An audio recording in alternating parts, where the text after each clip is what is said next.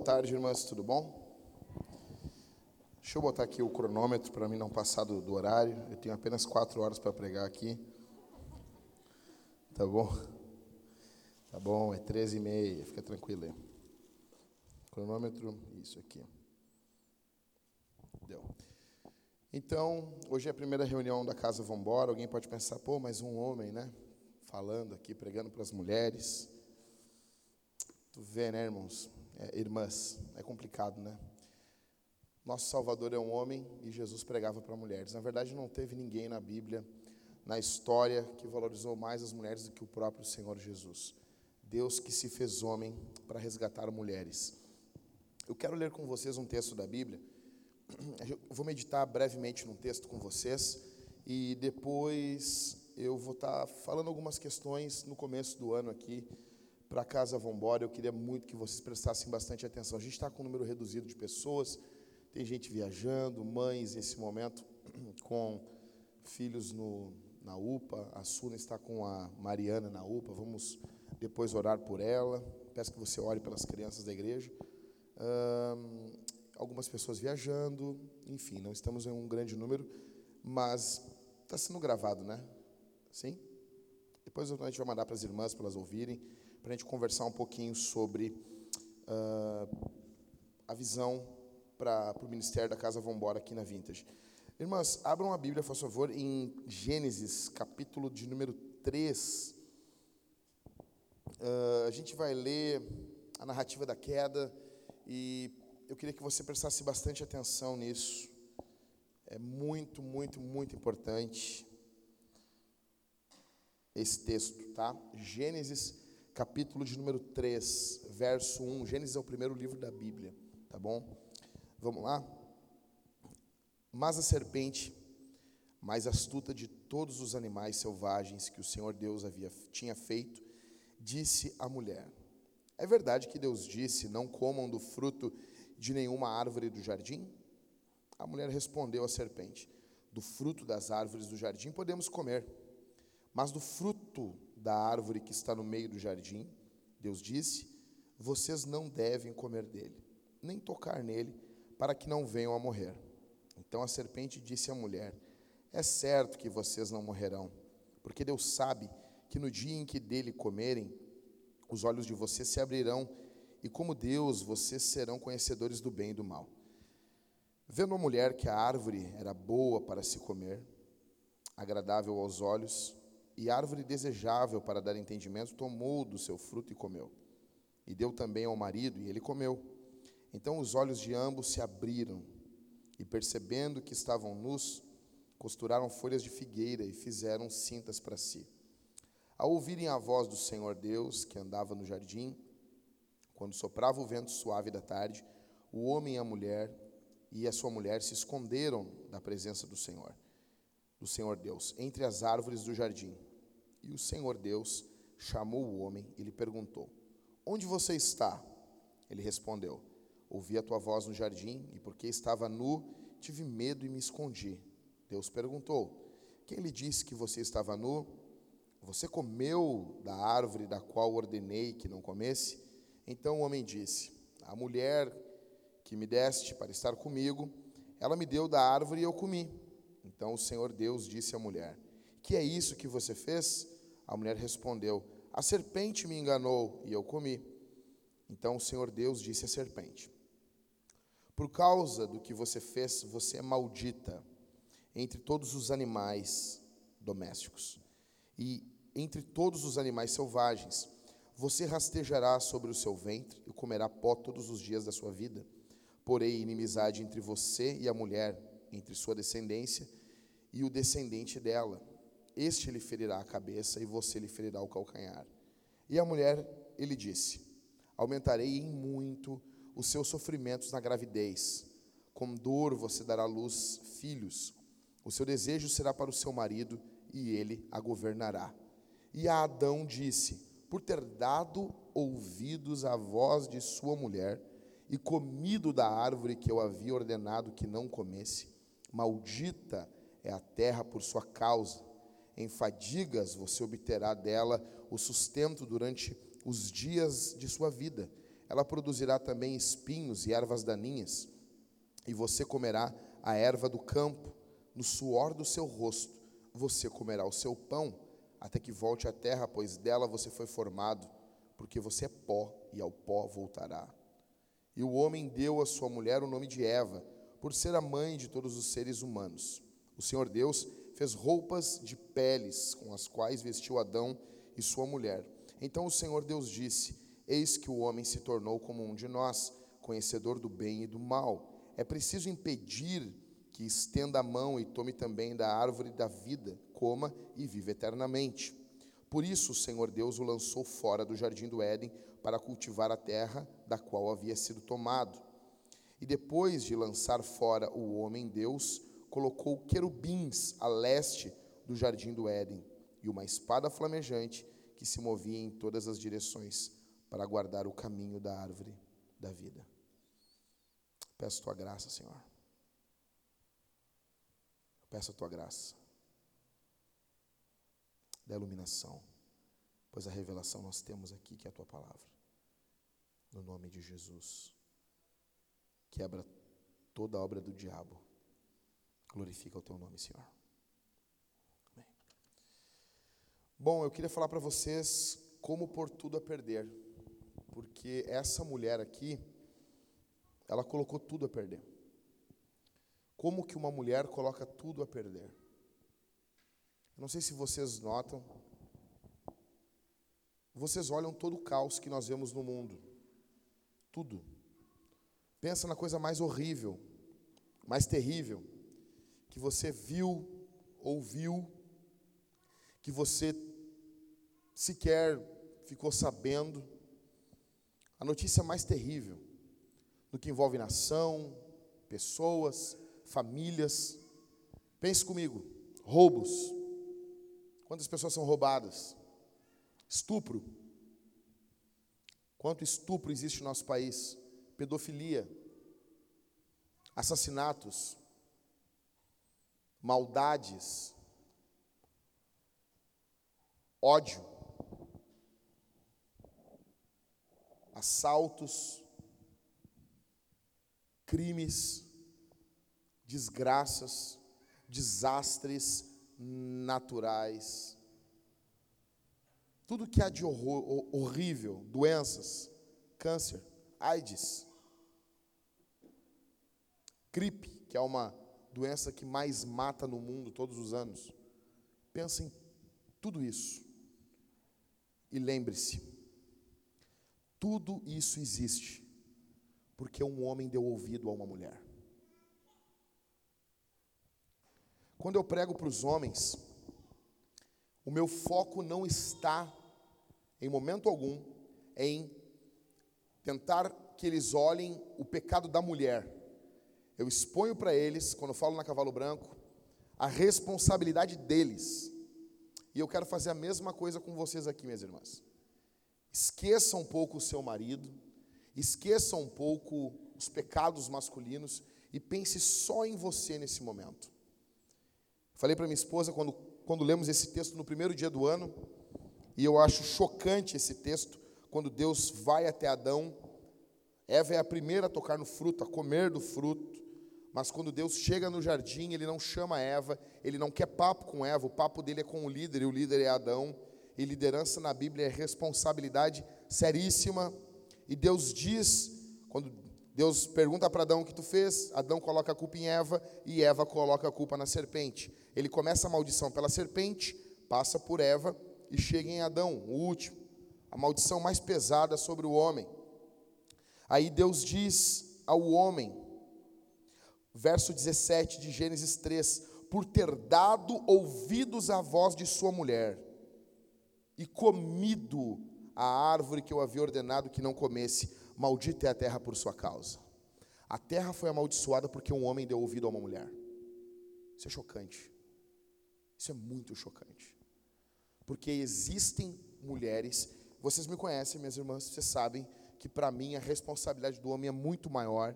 O homem precisa se doar grande parte do caos do mundo hoje se dá por responsabilidade masculina, mas como eu estou falando para vocês, eu quero que vocês aguentem isso aqui. Não podemos ignorar que existem mulheres loucas. Não podemos ignorar que existem mulheres que não são sábias.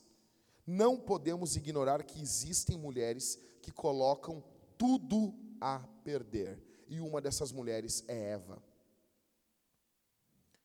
Ao ouvir a mulher e dar, ao dar ouvidos a ela, e seguir e fazer o que Deus disse para não fazer, a terra foi amaldiçoada. A maldição do pecado entrou em nosso mundo porque um homem ouviu uma mulher. Você tem noção disso? Você sente o peso disso? Você sente a seriedade disso? Por isso que eu falo muitas vezes para o teu marido que às vezes ele não tem que ouvir você. Às vezes você tem que ser ignorada para o bem da tua família, para o bem do reino de Deus, para o bem da causa do Evangelho e para o teu próprio bem. Em alguns momentos, não importa o choro, não importa o que você diga, não importa, o homem tem que seguir a sua convicção. O nosso pai Adão não fez isso. Note, como colocar tudo a perder. Eu não sei, eu conheci muitas mulheres loucas, mulher louca, mulher louca, mulher colocou tudo a perder, jogou a família para o alto, largou o marido, largou os filhos, foi viver uma aventura de adolescente, mulheres idiotas. Você conhece alguma mulher idiota? Você já, você, ah, mas eu conheço minha mãe é batalhadeira. Tá, beleza. Eu não estou falando sobre isso hoje. Depois a gente faz um, um, um, uma, uma estátua e vamos colocar o nome das nossas mães ali e vamos fazer uma homenagem às nossas mães. Eu estou falando nesse momento sobre mulheres loucas. Você já conheceu alguma mulher louca? Você já conheceu uma mulher que não tinha sabedoria, que jogou para o alto? Ah, o marido tinha culpa, tinha. Mas se ela tivesse tido um pouco de sabedoria, ela poderia ter resolvido alguns problemas. Perdeu os filhos porque era louca. Você já ouviu falar? Alguma que colocou tudo a perder? Se você nunca ouviu, Gênesis 3 está falando aqui dela. Uma mulher louca. E eu quero falar para vocês hoje aqui, como que vocês vão sair daqui sabendo como colocar tudo a perder. Pastor, eu quero colocar tudo a perder, pastor. Como que eu faço? Hoje eu vou te ensinar a como destruir teu casamento, a como acabar com a tua vida com Deus. Vou te ensinar aqui hoje. Você vai sair daqui craque nisso. Como destruir tua vida? Porque às vezes tem mulher que está querendo isso, está lutando para fazer isso. Só precisa de um empurrãozinho. Então eu vou te ensinar hoje aqui. Em primeiro lugar, como colocar tudo a perder. Em primeiro lugar, ouça o diabo. Gênesis 3, verso 1. Mas a serpente mais astuta de todos os animais selvagens que o Senhor Deus tinha feito, disse à mulher. Ou seja, a serpente está ali no Éden. E ela vê, ela começa a olhar o casal. E ela começa a ver. O texto não diz se ela tentou falar em algum momento com Adão. Só que nós sabemos que o diabo, ele vai entrar na parte mais frágil do casamento. E deixa eu dizer uma coisa para vocês, minhas irmãs. O apóstolo Paulo diz que a mulher foi enganada. E Adão não foi enganado. Isso aumenta a culpa de Adão mais ainda. Mas ao, ao observar o casal, a serpente notou: preciso começar falando com Eva. Ela vai ser a porta para eu entrar dentro desse casamento. Em primeiro lugar, se você quer colocar tudo a perder, ouça o diabo. Ignore que o diabo quer destruir você. Encha a tua cabeça com mundanismo. Encha a tua cabeça com conselhos das amigas, com conselhos das colegas, com conselhos às vezes até dos pais, da mamãezinha idiota que diz: "O teu lugarzinho está aqui em casa te esperando, minha filha", na primeira briga que você tem com seu marido. Ouça, dê ouvidos. Ouça e copie a cultura, queira ser como essas mulheres idiotas da nossa cultura, que são louvadas e aplaudidas o tempo todo, que valem pelo tamanho da bunda delas Ouça isso. Copie isso. Queira ser como elas, se vestir como elas, falar como elas, agir como elas. Queira ser como a cultura dita para você ser. A cultura coloca o seu valor na sua carreira, coloque a sua fé nisso, confie nisso. A cultura diz para você que a maternidade é uma, é uma idiotice, confie nisso. A cultura diz para você que você vale o quanto que você ganha no final do mês. Que você tem que ser admirada na corporação onde você trabalha, que você tem que gastar sua vida para competir com os homens. Acredite nisso. Confie nisso. Coloque sua fé nisso. Deposite suas fichas nisso. Ouça o diabo, verso 1 mas a serpente mais astuta de todos os animais selvagens que o Senhor Deus tinha feito, disse à mulher. Nota uma coisa aqui: o que a serpente diz para a mulher? A serpente diz o seguinte: é verdade que Deus disse: não comam do fruto de nenhuma árvore do jardim? A serpente aqui, ela não sabia qual era o mandamento, mas a serpente, ao analisar o casal, ela notou uma coisa: era alguma coisa relacionada à árvore, a fruto. Ela notou quando eles conversavam, ela ficou analisando, ela ficou investigando. Então ela chega, só que ela precisa saber qual era o mandamento de Deus, para em cima do mandamento lançar a tentação. Então ela pergunta no verso 1: É verdade que Deus disse: Não comam do fruto de nenhuma árvore do jardim? É verdade. Aí a mulher diz: Verso 2: A mulher respondeu à serpente, nota só que terror isso. Do fruto das árvores do jardim podemos comer, mas do fruto da árvore que está no meio do jardim, Deus disse: Vocês não devem comer dele, nem tocar nele para que não venha morrer. Aí agora a serpente pegou, a serpente sabe o que não podia fazer agora. Como a serpente pega, agora a serpente já tem o que tentar. E ela já arquiteta mentalmente rápido uma palavra para sobrepujar a palavra de Deus. Deus disse uma coisa e a serpente diz outra. Verso 4: Então a serpente disse à mulher: É certo que vocês não morrerão. Olha bem isso aqui. Olha que coisa astuta isso. Olha que distorção, olha que coisa demoníaca. Olha que coisa terrível. A serpente diz: É certo que vocês não morrerão. Não vão morrer, mentira.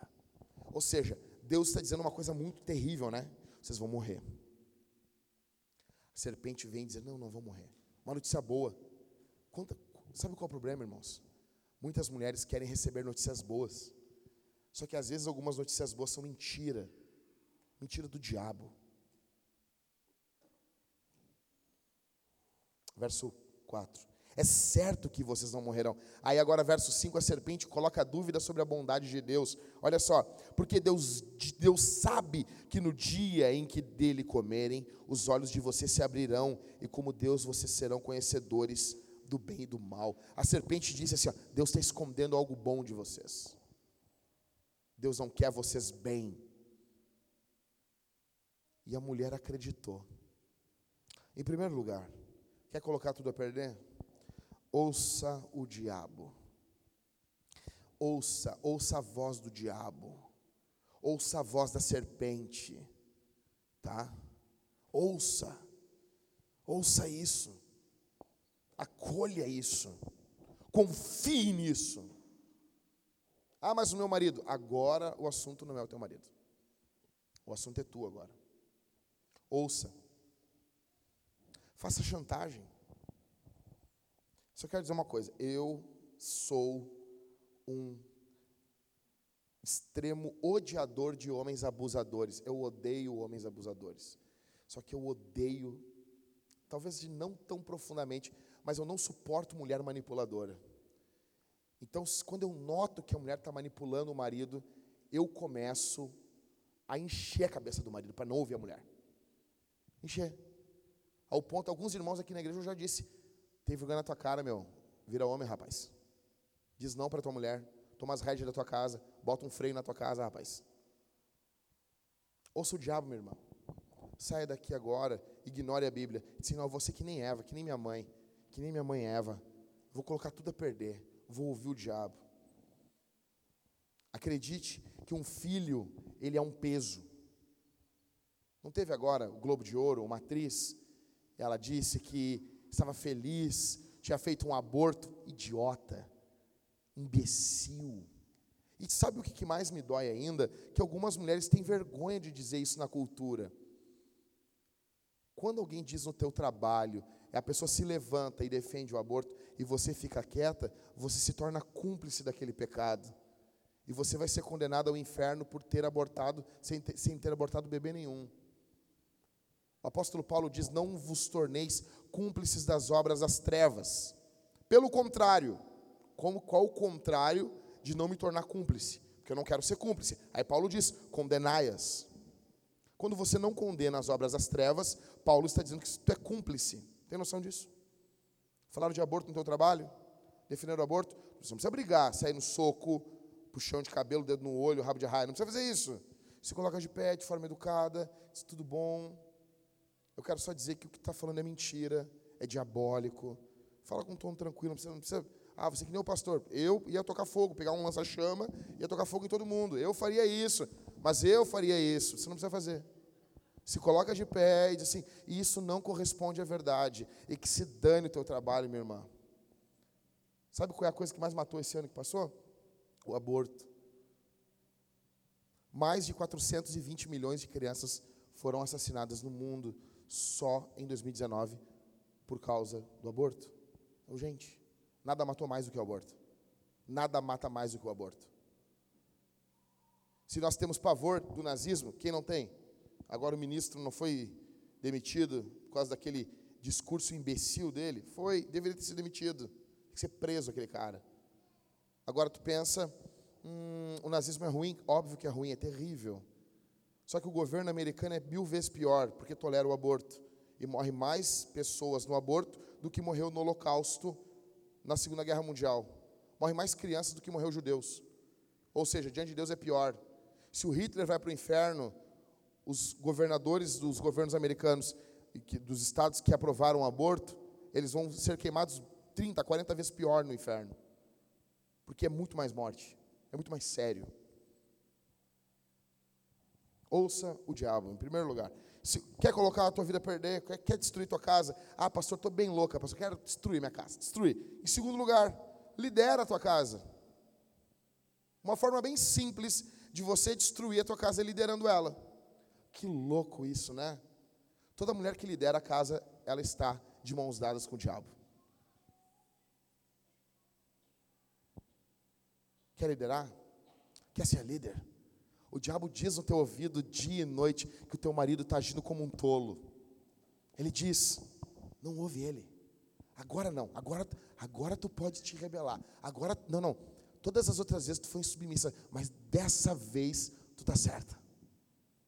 O diabo. Lidera a tua casa. A segunda forma de você destruir tua casa é liderando. Verso 2. Nota bem, a, a serpente diz algo. Olha só, eu falei para Mariane isso ontem estava uh, a Mari, o Ever, a Thalita, eu. Nós tínhamos saído com o Everton no aniversário do pastor, pastor Everton aqui da igreja. Como que, que Eva deveria ter feito quando a serpente falou com ela? A serpente fala com ela. Você não pode comer do negócio. O que, que ela deveria ter feito? O que ela deveria ter feito, Jennifer? Tu nota no texto porque ela pega o fruto e dá para o marido. O marido dela está com ela. Eu pregaria esse texto para os homens falando sobre o pecado do silêncio de Adão. O que Adão, o erro aqui é que Adão está omisso. Adão não está liderando. Mas como eu estou pregando para mulheres, eu estou falando sobre o pecado das mulheres aqui. Porque a mulher pecou aqui nesse texto também. O que, que ela deveria ter feito, Simone? Quando a serpente fala, ela deveria ter ouvido a serpente e virado para Adão. Entendeu? Ela ter feito isso. A serpente falou para ela, ela ouve e ela vira para Adão. E aí, meu amor? Devia ter feito isso. Encorajado ele a matar a serpente, porque o que deveria ter acontecido ali, presta atenção, irmãs. Gênesis 2 diz que Adão foi colocado no jardim. Vocês notam no finalzinho do texto que eles agora eles estão fora do jardim para trabalhar na terra que eles foram feitos, né? A, a, gente não nota que Deus colocou Adão e Eva no jardim, eles foram feitos do pó de fora do jardim. Eles não são feitos do material de dentro do jardim. Eles são feitos, e a Bíblia diz que Deus colocou eles no jardim. A Bíblia diz que Deus colocou Adão no jardim para cultivar e proteger. Não era só para cultivar, não é. Adão, é, todo mundo pensa assim, a primeira, a primeira profissão do mundo era a de. Mexe nas plantas. Não? Não é agricultor, é jardineiro. Todo mundo fala assim, né? A primeira profissão do mundo foi jardineiro. não só jardineiro. A primeira profissão do mundo foi jardineiro e guarda. Ele tinha que cultivar, guardar. Então, Adão não só cultivava, mas como já havia mal no mundo, já havia maldade, já havia, já tinha acontecido a rebelião. Ou seja, Adão, a gente não consegue ver, o texto está em Gênesis 2 isso. Ele é um que cultiva e guarda.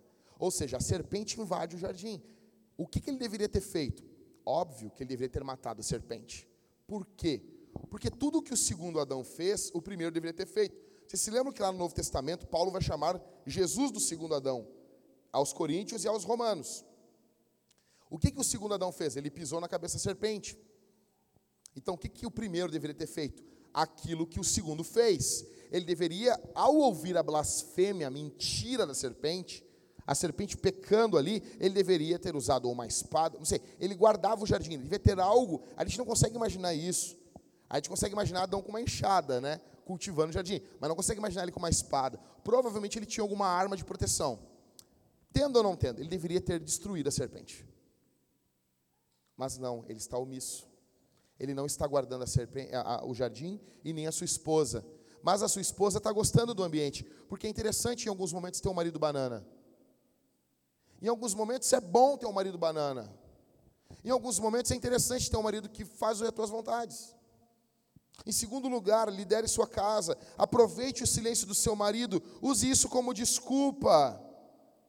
Procure um esposo bananão. Vai casar? Solteiras aqui, quer casar, pastor? Procura um banana que vai ouvir tudo. Procura um bananão. É nojento o homem banana. Procura um homem banana. Sabe? Vamos com a mão assim. Tu que sabe, amor, tu que sabe. Sabe, o cara não tem sangue. Vão sair, não sabe o que comer. Gente vai sair, eu ali teu, nós quase se debatemos. O que, que vão comer? Vão comer tal coisa. Não, não quero, vou comer tal coisa. Você tem que ter sangue. Procura um homem banana. Adão, assim. A mulher está falando com a serpente. E o Adão está assim. Hum, para ela é interessante nesse momento. Para ela é interessante. Tem momentos que tu quer que teu marido tenha, tenha firmeza, né? Vai comprar alguma coisa, vai para um trabalho novo, uma entrevista de emprego nova. Tu quer que ele tenha vida, né? Vamos, meu amor, vamos, meu amor. Aí tu quer um cara, um galo cinza, né? Mas às vezes é interessante que ele seja songamonga. Ai, tudo do teu jeito. Não, não, não, não, não, minha irmã. Deixa eu explicar uma coisa, que coisa que eu falo. O problema não é o homem ser líder. O problema é ele ser um mau líder. O teu marido, o teu macho, é o líder da casa. Ele é o cabeça. Ele dá a última palavra. É dele. E o que ele não pode é liderar para o bem dele. Ele tem que liderar para o teu bem. Vou dizer, na nossa casa, tem diversas vezes, eu sou um casado há 14 anos, diversas vezes, diversas vezes, que eu digo, não, não, não, não, não, e não, e não, e não, e não, e não, e não, e não. E eu digo para minha esposa assim: eu sou incansável, incansável. E os homens que andam comigo vão ficando desse jeito. No que envolve pecado, não, eu falo para os caras, não move, não move nenhuma vírgula, cara, nenhuma vírgula. É pecado, o nome do Senhor, é a glória de Deus, é o bem da tua casa. Não move. Lidera. Você quer destruir? Quer destruir tua casa? Lidera. Tem mulher que tem uma ânsia, uma ânsia, uma ânsia em liderar. Mas faz um time de futebol feminino e seja capitã. Vai jogar rugby, se matar aí. Vai jogar, não sei, peteca e liderar. Faz filho, tu vai liderar teus filhos também. Não queira liderar o teu marido. Não queira liderar o teu marido. Não queira liderar o teu marido. Pastor, meu marido me bate, chama a polícia. Que, como, como que funciona? Um homem ele não tem poder total sobre uma mulher. Ninguém, na verdade, no mundo tem poder total. A liderança do homem tem que ser para proteger e beneficiar a mulher. No momento que ele não faz isso, tu vai continuar te submetendo a ele, mas tu vai apelar a uma autoridade superior a ele. Ou seja, a polícia. E ele tem que ser preso. Tu vai chamar os pastores, tu não vai esconder ok? Tu vai respeitar eles assim, eu te amo, mas tu tem que ser preso. E o casamento acabou. Porque no momento que ele bate você, o casamento acabou. Agora, o que eu tenho visto não é isso às vezes. Mulheres mimadas, o homem pega e diz assim: não, tá errado. Tá errado. Eu, eu vou dizer uma coisa: as mulheres gostam muito de comparar isso aqui. E ver assim: ah, como é que é o, como é, que é o Jack? O Jack gosta do. Se não tiver uh, uh, janta, ele fica louco. Eu vou dizer: se a minha esposa chegar hoje e dizer assim: não tem janta, eu vou dizer: tá bom. Você vai dizer: ah, amor, não tem almoço, estou cansado. Eu vou dizer: ah, Talvez eu faça uma careta e tá bom. Só que isso não me torna um marido perfeito. Se o teu marido quer que tenha janta e tenha almoço, que tenha. Ele não é um carrasco por causa disso. Mas não, eu vejo que mulheres comparam assim, né? É assim que compara o homem com o homem, né? Ai, o meu não é assim, fulana. Se o meu, se o almoço não está ao meio-dia em ponto, ele fica brabo. Qual o problema? Se eu falo com o teu marido e ele diz assim, eu quero o almoço meio dia em ponto, eu vou apertar a mão dele. Correto. Que seja assim a tua casa. Isso não faz dele um mau marido. É assim que as mulheres medem os maridos. Não lidere o teu marido. O caos entrou no mundo. Pensa tudo de ruim do mundo. O caos entrou no mundo porque uma mulher liderou. Tá bom? O, grava isso. Isso aqui, isso aqui, gente, eu vou dizer uma coisa para vocês. Isso aqui é totalmente contracultural. Contracultural, tá? Um, um, ai, um macho branco cristão, heterossexual, falando para as mulheres. É isso sim, e aí? Jesus, é óbvio, ele era um homem também. Deus veio como homem. Então, grava isso. Grava isso. Não queira liderar o seu marido. Em primeiro lugar, então, como botar tudo a perder? Ouça o diabo. Segundo, lidere a sua casa, lidere o seu marido. Verso 6, né? Também, ó. Olha só, olha que loucura isso. Isso aqui é loucura, gente. Verso 6, ó. Vendo a mulher que a árvore era boa para se comer, agradável aos olhos, e árvore desejável para dar entendimento, as três áreas da tentação tá, estão presentes aqui. Nas mesmas que Jesus tem que vir vencer, né? Agradável aos olhos, árvore desejável para dar entendimento. Verso 6. Tomou do seu fruto e comeu e deu também o marido e ele comeu. Olha que cara pau mandado. Vocês notam um cara desse? Olha que babaca esse cara. Eu tenho noção disso. O cara está ali, a mulher está falando, ele está quieto. Você nota isso? O homem, o homem é assim, né? O homem ele se esconde quando ele está sendo pressionado.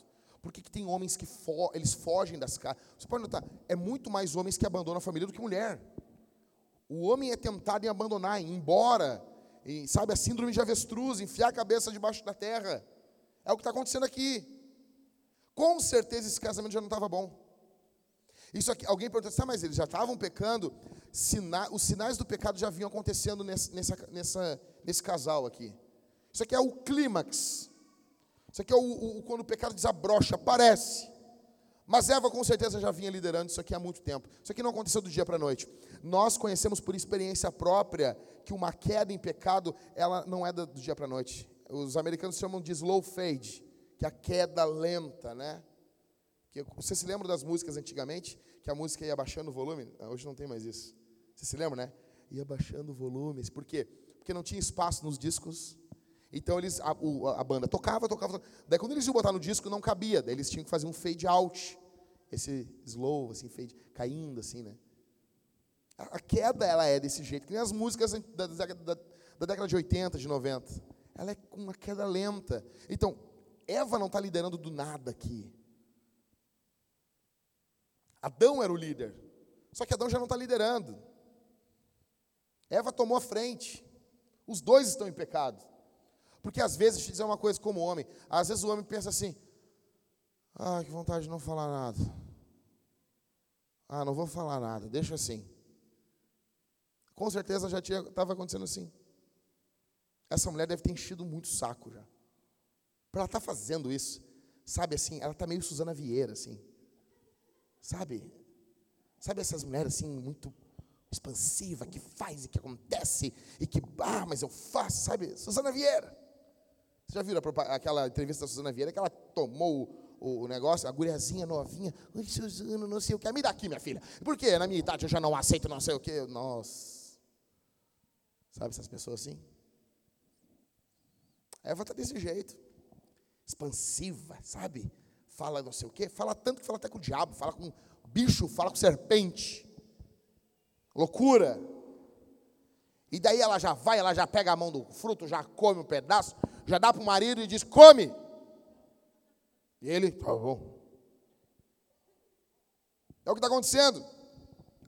Tudo de ruim existe, que existe no mundo só existe porque um homem ouviu uma mulher. Forte isso, né? Isso é forte, né? Grava isso, gente. Pra, leva para casa isso. Que tem momentos que teu marido não pode te ouvir. Tem momentos que você não deve ser, não deve ser ouvida. Primeiro lugar, então, ouça o diabo. Segundo, lidere sua casa. Terceiro, acredite na palavra do diabo. Verso 4, olha comigo aí. Então a serpente disse à mulher: É certo que vocês não morrerão, porque Deus sabe que no dia em que dele comerem, os olhos de vocês se abrirão, e como Deus, vocês serão conhecedores do bem e do mal. Lê o verso 3 comigo, volta um verso, quero mostrar um negócio para vocês.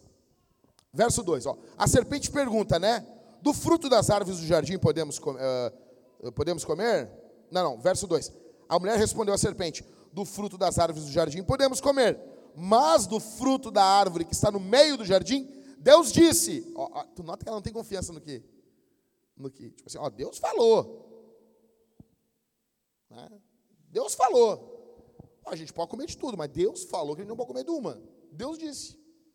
Tanto que parece que ela não tem muita. Parece não, ela não tem confiança. Tanto não tem confiança que o diabo disse uma outra coisa e ela acreditou. Ela não acredita na palavra de Deus. Deus disse. Sabe qual é a bronca dela aqui com, com, com o mandamento de Deus? Porque provavelmente esse mandamento não foi dito para ela. Deus não chamou Eva para falar o mandamento, Deus chamou Adão. Provavelmente o professor de teologia, quem ensinava teologia, ensinava sobre Deus, que falava, que explicava o que era a criação, era o marido dela. Deus falava para ele e ele falava para ela. Deus não tinha falado com Eva ainda. E isso é uma coisa que a mulher, nossa, a empoderada que não aceita. O feminismo nasceu em Gênesis 3. A ânsia de competir com o homem, com o marido, algo que destrói a mulher e o homem, nasceu aqui a rebelião. Nós vemos Frida aqui, Gênesis 3. O que, que a gente está vendo? Deus disse para Adão, entende? Entende quando, quando dois homens se juntam assim, nós vamos falar um assunto de homem, isso aqui é uma coisa séria. Quando se tiver, vai estourar uma guerra, nós vamos reunir as mulheres no primeiro momento, nós vamos reunir depois, nós vamos reunir os homens primeiro. O que, que nós vamos fazer para cuidar do nosso povo? Quando a gente foi comprar os ar-condicionados da, da, da, outra igreja, como é que eu fiz? Eu chamei as mulheres, não que as mulheres não possam fazer, pode fazer melhor, mas a responsabilidade é do homem. Eu chamei os homens da igreja. Temos que ter ar-condicionado para as nossas esposas e para os nossos filhos. Quando Deus chega, Deus vai dar os mandamentos. Ó, não é para fazer, é para fazer isso. A ideia do jardim. Tipo assim, tinha a pessoa pensa assim: ah, mas o que, que Deus ensinou? Muita coisa. Tinha muita coisa que Deus havia ensinado para Adão. Muita coisa. Qual era o projeto de Deus? O projeto de Deus é lindo. Deus deu um mandato cultural, a vida do jardim era para se espalhar por todo o globo. Demoraria mais de mil anos, milhares de anos, gerações e gerações vindo. Essa vida do jardim se espalhando, não só no jardim, mas se espalhando pelo mundo. Então Deus diz: não é para comer dessa árvore. Deus disse um mandamento. Olha como Deus é bom. Deus deu quantos mandamentos? Um. Digamos que tivesse mil árvores no jardim. O mandamento é come de 999 e não come de uma. Tu acha que o mandamento de Deus é pesado? Não são pesados, diz, diz João na sua primeira carta. Os mandamentos de Deus não são penosos. Ou seja, Deus, Deus é bondoso. Aí ele chega para Adão e diz: oh, Adão, não é para fazer isso. Conta para tua mulher lá. Adão chega, senta ali no chão, conversa com ela. Olha, vai assim, assim, assim, assim. E alguma e outra, e Deus conta o porquê, porque isso aqui é muito louco. Deus podia só ter dito assim, ó, Angelice, não come dessa árvore. Por quê? Porque eu não quero que tu coma, porque eu sou Deus. Deus diz, não, porque o dia que tu comer, tu vai morrer. Tem um porquê. Tem um porquê, cara. Olha que Deus bondoso, cara. Quantas vezes nossos pais nos falavam as coisas para nós e, e, não diziam porquê? Faz tal coisa, fulano. Aí eu perguntava, por quê, mãe? Porque eu quero. Bah, dá uma raiva isso. Mas Deus não é assim, gente. Deus diz o porquê. Porque se tu comer, tu vai morrer. Por que, que morre quando come da árvore? Porque só a vida na obediência. Só a vida quando tem obediência. Se não tem obediência, a palavra tem morte. Sabe por que, que muitas mulheres estão mortas aqui? Sabe por que, que eu estou pregando aqui? Algumas mulheres sentem morte no coração porque você não obedece a palavra. Porque você não obedece seu marido. Aí você quer ter vida na desobediência, não a vida na desobediência, a morte. Então Deus diz, obedece. Aí algumas pessoas, alguns teolo, teologuinhos, dizem assim: não, mas eles comeram e não morreram. Aí os teólogos ficam apavorados. Mas nós temos que ajeitar isso, porque teólogo tem teólogo quer defender Deus, né? Eles querem fazer Deus parecer bom. Então eles ficam, não, é que isso aí é, é, a misericórdia, eles não morreram na hora, porque é a misericórdia tardia. Eles dão vários nomes assim. Deixa eu explicar uma coisa. Adão e Eva morreram na hora que comeram. Eles morreram no mesmo momento. Comeu, morreu. Porque vida não é estar respirando, vida é ter comunhão com Deus. Eles comeram e eles morreram naquele exato momento. Gênesis 3 nos mostra a morte de Adão e Eva. Eles estão mortos, porque eles perderam a comunhão com Deus. Eles passaram a ter medo. Eles viram que estavam nus. Eles perderam a inocência. Você tem noção disso? Tudo porque um homem ouviu uma mulher.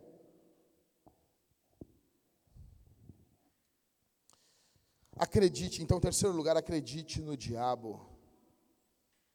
Muitas mulheres, eu, eu, por isso que eu, quando eu gosto, eu amo quando eu vejo as mulheres dizendo assim, o marido chega e diz assim, meu amor, tudo bem que tem homem louco, tem homem louco, tem homem que torra o dinheiro da família, mas como eu disse para vocês, isso eu falo na cavalo branco. Hoje, hoje é para vocês. Digamos que teu marido fosse perfeito. Aí ele diz assim: Meu amor, Deus nos chamou para sermos missionários na África. Aí o que, que você diz? Deus tem que falar comigo. Eva. Eva. Não é aqui a mesma coisa? Deus tem que falar comigo primeiro, Adão. Por que Deus fala só contigo? Sou empoderada. Olha minha, axila peluda aqui. Pintei até de azul rosa. Imagina isso. É isso que acontece. Aí, pessoal, cara, gente, deixa eu dizer uma coisa. Eu não tô, eu não, eu não quero entrar em briga aqui. Até porque a questão aqui ela não é que a mulher não tem condições, a questão aqui é função. Só que a cultura vendeu para você que ser mãe é algo pequeno. E você comprou isso. A cultura vendeu para você que, que eu não estou dizendo que você não vai trabalhar fora de casa, presta atenção, porque não é pecado. Mas a cultura vendeu para você, ela vendeu isso. Fique tranquilo, irmãos, olhem para mim aqui, deixa as crianças correr lá. Elas têm pouco, pouca energia. A cultura vendeu para você que, que você é uma idiota quando você uh, segue o seu marido. Você é uma idiota. E você comprou esse pacote. Você comprou isso. Você acredita nisso. Aí, o que, que acontece? O, que, que, nós, o que, que nós estamos vendo hoje em dia? Mulheres frustradas, não conhecem o seu papel, não sabem quem são, casam às vezes com. Eu não posso falar essa palavra. Casam com os cocôs de homens. Porque espera, espera, espera, espera. Aí não, ah, estou ficando para titia. Casa com cocô. Aí se separa. Aí já tem uma crise. Já tem um divórcio nas costas. Aí o que, que, mulher, que, que mulher divorciada faz? A primeira coisa, se pinta que nem o patati patatá e vai, vai para a noite. Bem louca, bota umas calças apertadas, enlouquece. Eu não estou a mulher, ela, ela se separou, ela vai pintar o cabelo, vai fazer um negócio. Você vai uma bruxa. E sai que nem uma louca. A mulher não sabe, perdeu a noção.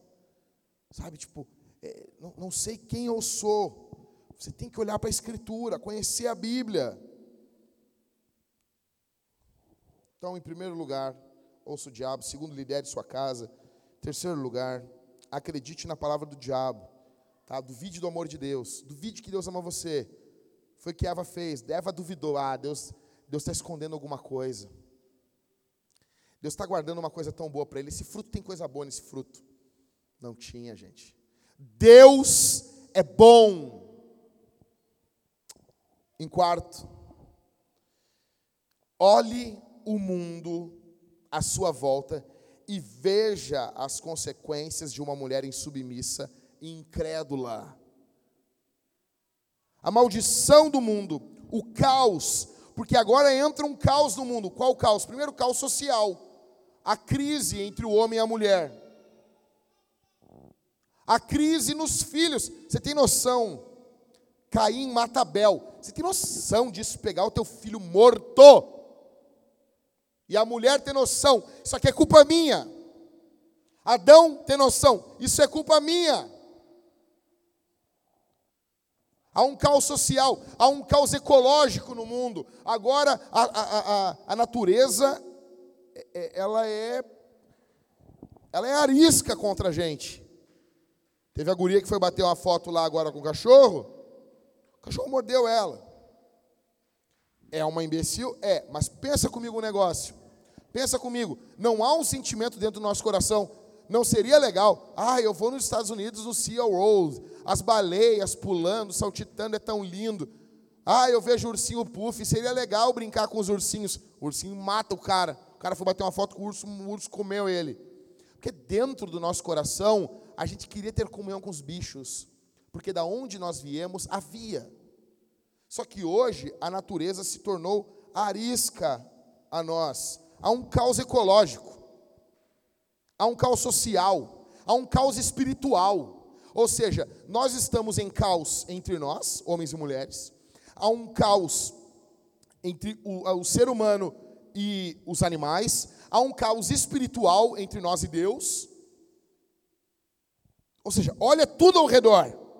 Tudo isso foi por causa da rebeldia do teu coração porque você é rebelde. E deixa eu dizer uma coisa aqui para você: as mamães que ganharam um bebezinho e tiveram as dores de parto, eu preciso dizer isso aqui para vocês.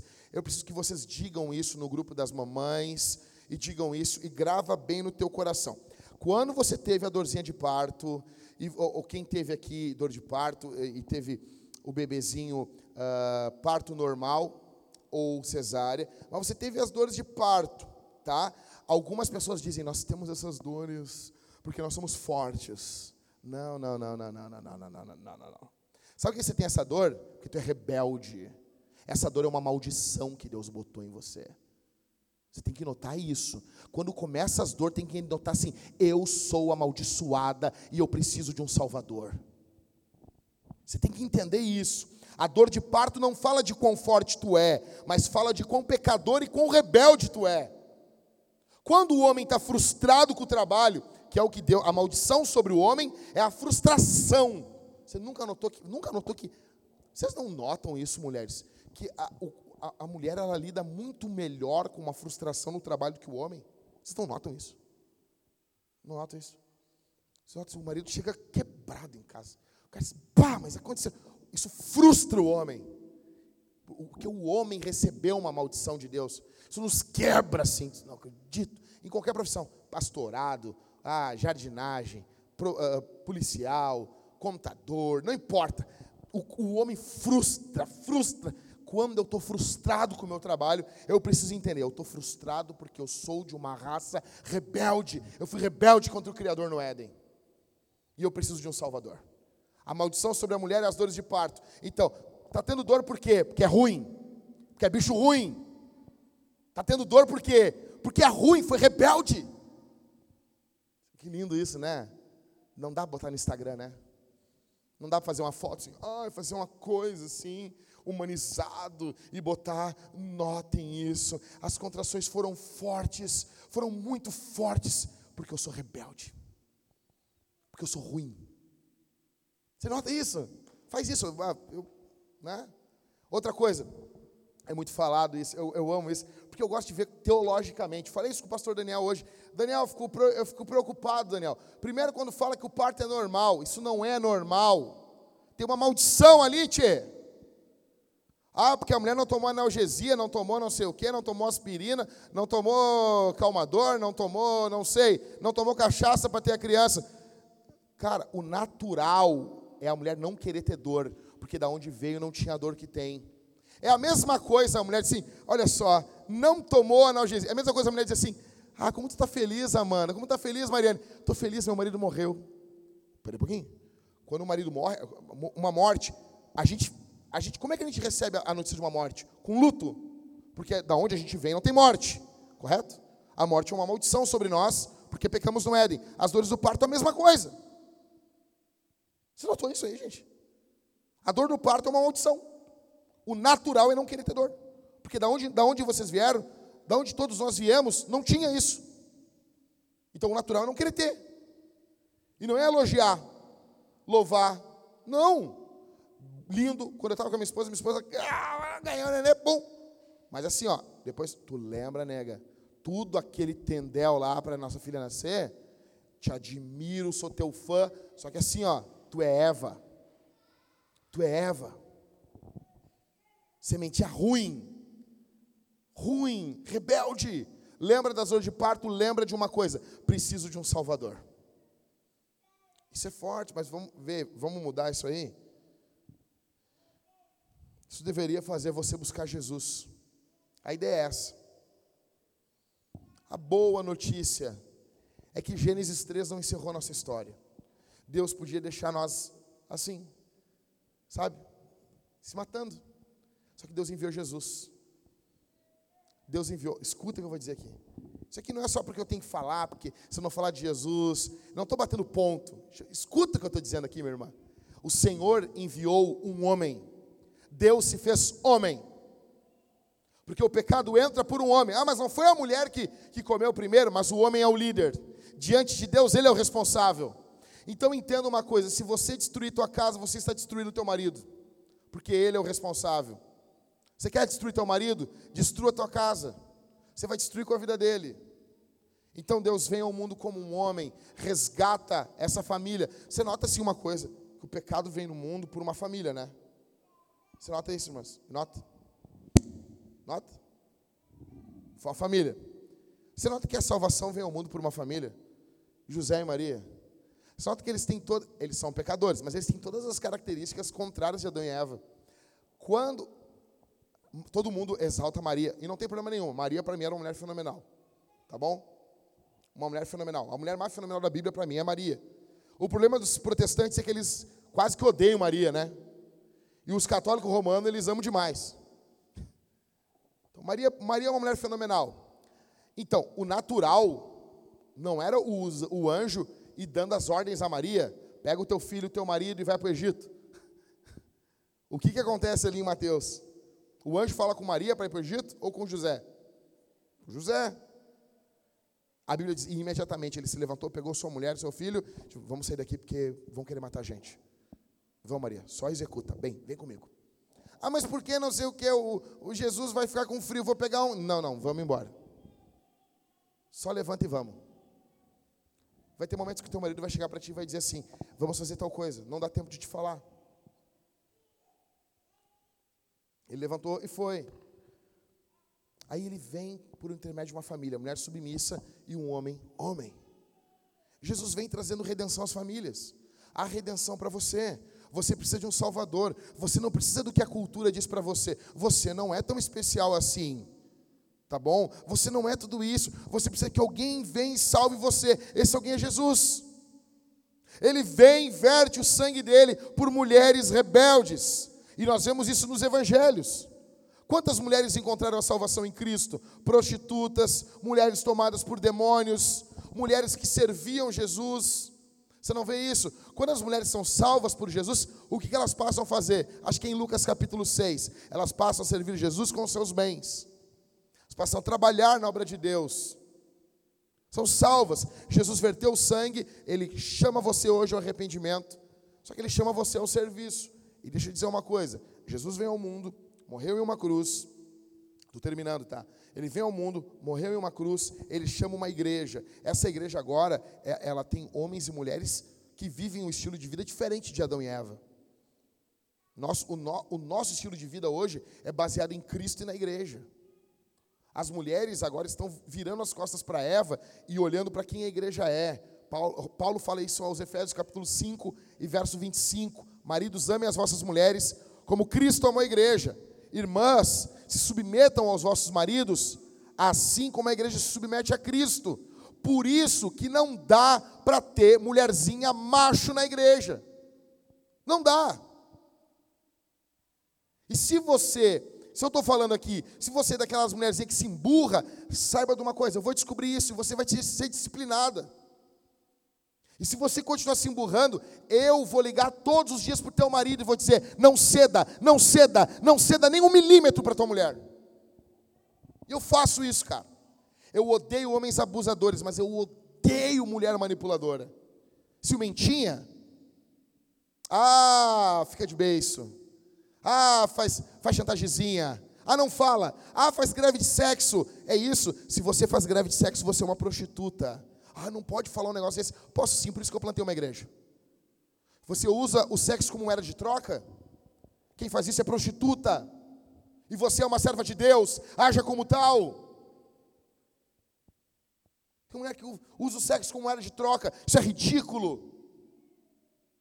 Aí Jesus salva, vem a igreja, agora temos um povo redimido, homens que não agem como o imbecil do Adão, eles agem como Cristo, eles estão virando as costas para Adão. Eles estão protegendo suas esposas. Mulheres que não agem como Eva, estão agindo como a igreja. É, agora eles saem em missão. E deixa eu dizer uma coisa: a missão da Vintage é plantar igrejas e fazer discípulos.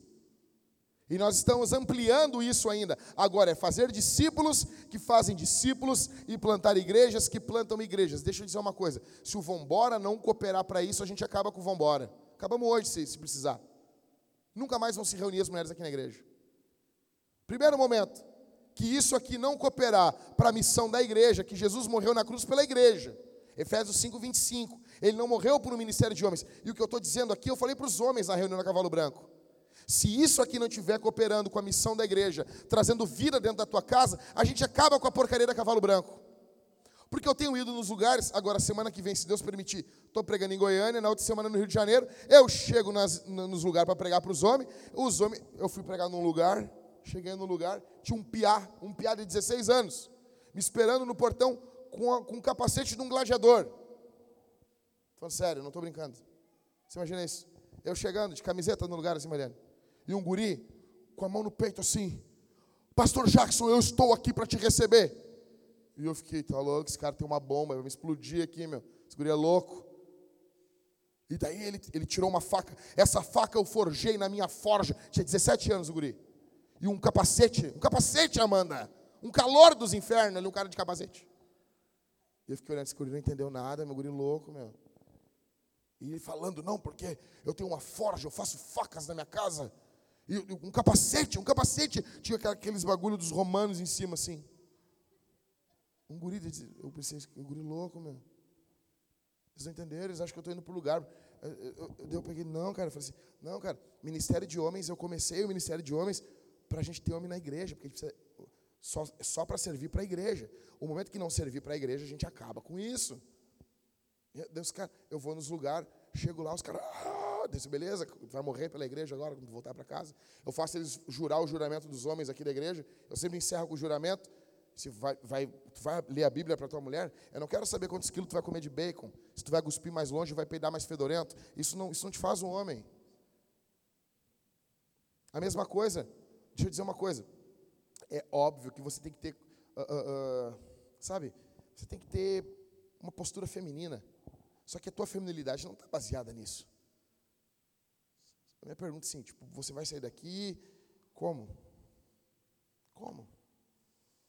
Tudo aqui tem que convergir nisso. Então, assim, para encerrar, umas questões práticas para vocês, para esse ano. O Vambora tem que cooperar para isso. Vocês não vão se reunir apenas para tomar um chazinho aqui. Vocês viram uma foto, eu não tenho aqui agora, estamos sem internet ainda, né? Vocês viram a foto que eu postei essa semana de uma mulher com uma metralhadora na mão? Vocês viram? O que é aquilo ali? Aquilo ali é uma mulher. Estava no meio de uma guerra, o marido tomou um tiro e ela continuou metralhando para salvarem o marido dela. Ela deu a vida pelo marido. Ou seja, deixa eu dizer uma coisa: o alvo é o homem da vida pela mulher, óbvio. Mas se teu marido ficar acamado, minha, minha irmã, tu vai ter que sustentar o teu marido. Não agora, se teu marido está bem. Teu marido está bem, aí tu vai ficar sustentando teu marido. Não, não, por favor. chacoalha ele. Ei, meu nego, mais um trabalho aí. Vamos lá, Júlio, dois trabalhos. Qual o problema de fazer de ter duas jornadas? Tá cansado? Aguenta mais, meu filho. Agora, teu marido tá, tá camado, ficou, não sei, Deus guarde, tetraplégico, não sei, alguma coisa.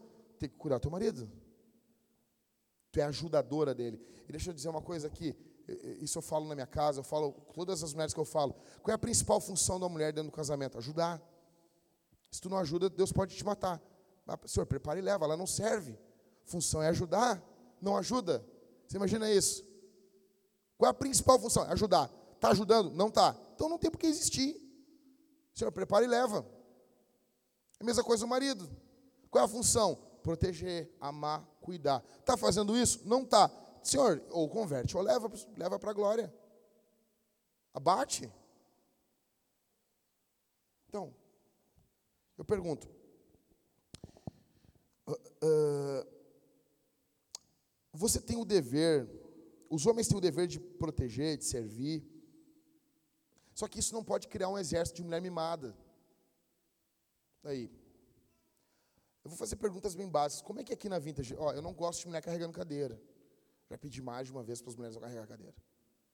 Mas você pode tirar a. Você pode arrumar o bazar, você pode tirar as, as toalhas da mesa, ajudar. Eu vejo que é preciso, às vezes, ter um, uma dificuldade para conseguir isso. Isso é uma vergonha. Por favor, não corta isso. O Brasil tem que saber quem nós somos. A gente manda áudio para as pessoas. Nós não somos uma igreja perfeita. O que está acontecendo aqui na Vintage é que nós estamos começando a ter umas mimadinhas.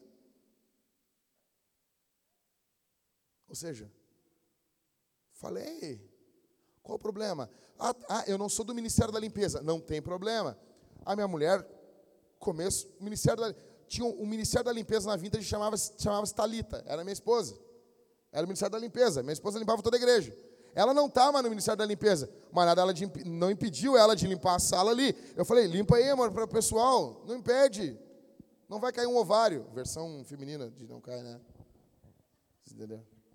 Não perde um ovário. Minha esposa estava limpando ali. E quando eu vejo limpando, eu fico mais gamado nela. Eu disse, uma coisa linda isso aí. Ou seja, aí eu vejo, ah, não sou do Ministério da Limpeza. Qual, qual o problema de um dia na vida vir aí limpar aí? Ah, tirar a. Deixa eu dizer uma coisa séria. Se você não consegue tirar, se a Priscila está tendo um problema para você tirar uma uma toalha na mesa, Jesus morreu em vão por você. Você não valeu o sangue de Jesus. Eu faço questão que você abandone e vá embora. Nunca mais volte aqui. Você é um peso morto. Mensagem para mulheres. Ah, não fico falando, ah, eu quero cavalo branco, eu quero cavalo branco. Eu queria tanto estar na cavalo branco. É mais ou menos assim, um pouco, tipo assim, umas 300 vezes mais forte. Você, você não vale, eu quero que você não venha. Ah, se tirar meu dízimo, a igreja acaba, que acaba. Gente, eu dizer uma coisa. Eu, cara, não tem noção, eles não têm noção de gente que nós abrimos mão, de abrimos mão de gente de muito, de muito, dinheiro, gente que tinha dinheiro, gente que quis mandar na gente. Cara, ninguém me coordena, ninguém me coordena, ninguém coordena os pastores dessa igreja. Eu estou aqui, eu estou vendo, quando alguém está querendo coordenar um pastor, eu chego, ei, ei, ei, Não importa quem tu é, não importa quanto ganha, não importa, não importa, não importa. Não importa se tu faz choro, não importa. Se a Priscila tem dificuldade, você, cara, Priscila é uma diaconisa da igreja, tira para nós aquilo ali. Tem dificuldade é difícil, não tem mulher para isso.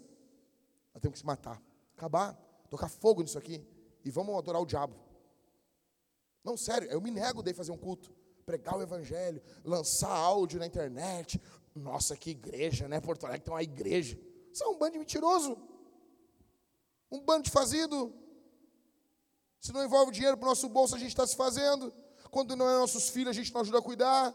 Só queremos cuidar dos nossos ranhentos igreja é essa? Submissão.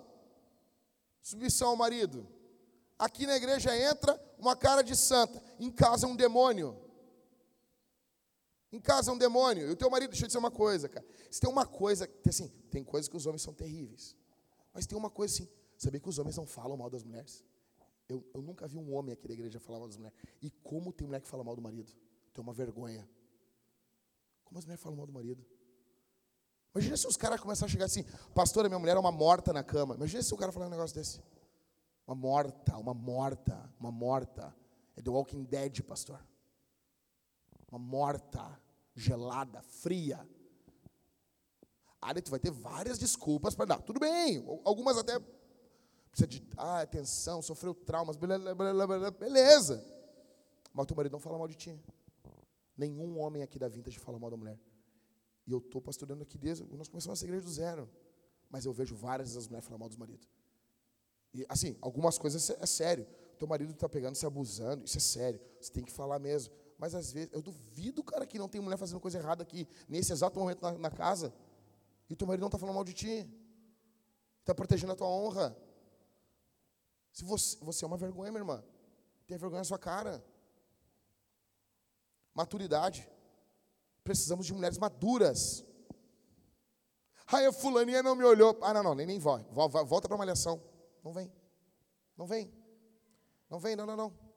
Não, não, é, é, é Supergirl, essas sériezinhas de, de, de, infantil. The Flash. Sabe? Ai, fulaninho gosta do fulano. Não, não, não, por favor. Rebelde aqui não é. Vai lá ouvir o rebelde. Sai. Uh, tem, tem um nojo disso. quero maturidade. Mulher madura. Mulher.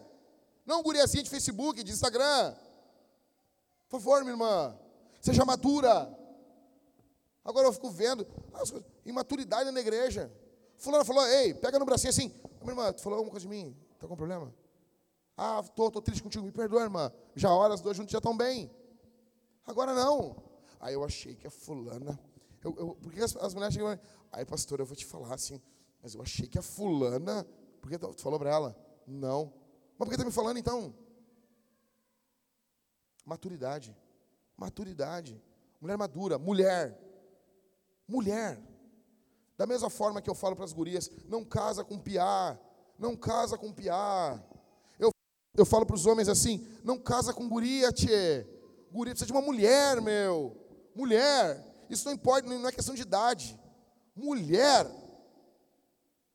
Sabe, sabe o que é da vida. Não importa se você é casado ou não, você pode ser solteiro, mas ser mulher. Sim, não estou falando questão de virgindade. Você pode ser virgem, mas ser mulher. Você deve ser mulher. Você sabe o que você quer da vida. Você não está criando problema nem na igreja. Você quer que a igreja avance para a glória de Jesus. Você não é uma mimadinha. Você sabe que as coisas têm um custo. Que é sério servirmos a Deus. Sabe? Falo, não porque minha esposa não é perfeita. Mas uma, uma das coisas que mais me encantou na Thalita foi que quando eu conheci ela, eu tinha tido um namoro. Eu tinha namorado cinco anos com uma garota. E eu era muito novo, essa menina também, então. Mas assim, eu não tinha paz mental. Uma das coisas, fora que eu assim, eu achei a Thalita linda, mas uma das coisas que me encantou na Thalita foi que a Thalita era mulher. Ela tinha 17 anos, mas ela era mulher. Ela sabia o que ela queria. Eu me, isso, eu me encantei isso nela. Eu disse, eu, eu, quando antes de começar a namorar, eu disse, olha, eu olhei para ela assim, olha, Thalita, eu tinha 20 anos, eu tinha 20 anos. Eu disse assim, eu não aguento esse joguinho, entendeu? Eu vim de um relacionamento que tinha joguinho, joguinho de e faço isso, sabe esse joguinho de ciúminho e coisinha assim, ah, eu tinha 20 anos e eu já estava, oh, não aguentava isso. Eu dizia, ah, eu, a gente só pode ficar junto se não tiver isso. E a Thalita também disse, ah, eu não aguento isso também. Tinha vindo de um namoro também, eu não aguento isso. E daí nós casamos, cara. Quando nós casamos dois anos depois, ela tinha 19 anos. Nós entramos dentro de casa, eu era um piá. E ela já era uma mulher. Ela já sabia como cuidava de uma casa. Ela já sabia qual era a postura da mulher, o que a mulher fazia, como que era a comida, como que a mulher tinha que cuidar do homem. Vê tudo, tudo, tudo. A tia dela tinha ensinado tudo ela, tudo. Era uma mulher, com 19 anos. E eu, um guri de bosta. Desculpa, não devia ter falado, mas falei. Um guri, um guri. Devia ter sido mais homem ainda. Sabe? Então, eu olho, eu, se eu pudesse voltar no tempo, eu tinha me esguelava. Imagina isso, olha só. Uma semana de casado. E eu, piá, saía para trabalhar, voltava. Aí um dia eu pensei, bah, tenho uma mulher, né, meu? Bah, que legal, tem uma mulher.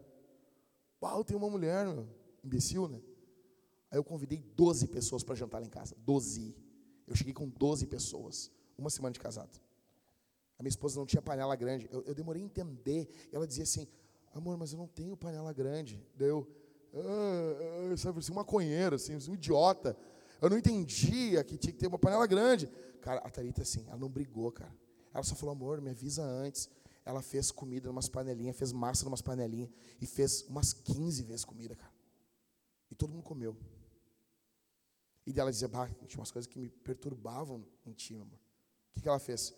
Ia falando e orando. Mulher, meu. Mulher. Não era guria. Não era guria. Ah, Jack, mas tu era um piá. Na Cavalo Branco, você pode ter certeza que o cara que fez o negócio que eu fiz, a coisa não fica desse jeito. É que eu não consigo voltar no tempo, tá? Me, me matar, eu não consigo. É, então, mas assim, mulher. Agora que eu vejo, não. O cara diz um negócio, não, já emburra, já faz beiço, faz criança. Uma coisa que tem que ver também aqui é decência. Deixa eu dizer uma coisa, irmãs.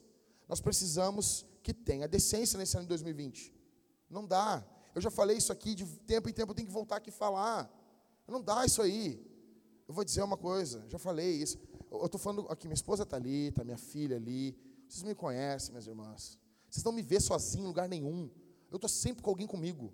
Eu, tô, eu vou malhar na, na, academia lá, levantar peso. Quem vai comigo? O Pedro vai comigo. Sempre com dois homens, um homem, ou quando eu estou com a minha esposa. Vocês não me vê aconselhar a mulher sozinho. Estou aqui com a minha esposa. Deixa eu dizer uma coisa para vocês. Não usem calça apertada na bunda, sem uma sobre bunda, sobre leg, esse negócio aí. Não usa. Pô, minha irmã. Não dá. Tinha uma irmã que congregava com nós aqui. Ela só vinha com as coisas apertadas. Uma vez ela veio com uma calça de jiboia. Parece que a jiboia tinha engolido um bicho. Era uma bunda que tinha uma pessoa que carregava. A bunda dela tinha um CPF. Não dá. Não dá. Alguém tem que dizer. Alguém tem que dizer. Ah, mas eu vou falar o quê, gente? Ah, eu vejo assim, ah, com, com, calça, essas calças de, de academia. Calça de academia para academia. Como é que nome? De Matos, leg. Eh, não sei porque calça é leg, o nome é calça perna. Não entendo isso. Perna. Mas não dá. Irmãs, deixa eu dizer, alguém. Vocês não têm amiga para dizer que uma calça, dependendo dessa calça, marca o órgão genital. Ninguém diz assim, é sério isso? Eu fico louco com isso. Ninguém diz assim, oh, minha irmã, tá marcando, tá perereca, tá marcando. Usa um negócio maior. Ninguém diz isso, é sério. É, eu sou louco, velho, eu sou eu sou louco. Eu digo para minha esposa assim, não, eu sou louco. Daí, se o homem vai dizer, aí é tarado. Ah, por favor, por favor. Por favor. Isso eu estou falando, eu estou andando com um gurizão ali, os guris da igreja são, aí vamos malhar, o cara está caminhando com a bermuda dentro da bunda. Assim, cara, tá horrível essa bermuda, é uma bermuda maior, cara. Tá horrível isso. Eu estou tarado pela bunda do cara também? Por favor. Isso tem que, não dá. Não dá. Teu corpo é para o teu marido, teu ser é para o teu marido, tua, tua, tua, tua bunda, o que tu tiver para apresentar é para o teu marido. Serviço é para o teu marido. Sabe? E, e, essa coisa, a qual limite eu posso ir? Cara, é, isso é terrível. Isso é terrível. Isso devia. A mamãe devia ter te ensinado, gente. Mamãe devia ter ensinado isso. Seio não é para aparecer, não é para marcar. Não pode, gente. Não pode. Você tem que estar com uma roupa que você possa adorar a Deus. Eu não tenho um vídeo aqui para passar. Cara, tem um vídeo fenomenal. Eu vou indicar, não acredito que eu vou fazer isso.